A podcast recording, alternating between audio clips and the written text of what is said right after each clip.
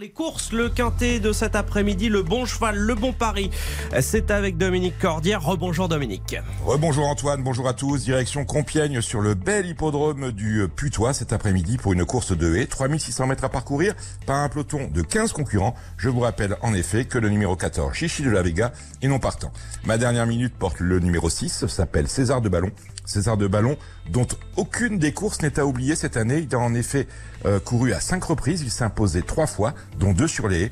Il n'a jamais, dans toute sa carrière, terminé plus loin que quatrième. Autrement dit, c'est une base absolument sûre. Dans le quintet, on le retient très haut dans le pronostic. Je vous le rappelle, ce pronostic avec en tête le numéro 8, Pinacle, que je place devant le 12, Eximia, le 6, César de Ballon, qui est donc ma dernière minute, le 10, Halo on Fire, le 4, Huerta, l'As Saint-Père, et enfin le 9, Au Pied du Matin le 8, le 12, le 6, le 10, le 4, l'As et enfin le 9 pour un départ à 15h15. C'est bien noté, les pronostics de Dominique, ils sont à retrouver sur rtl.fr.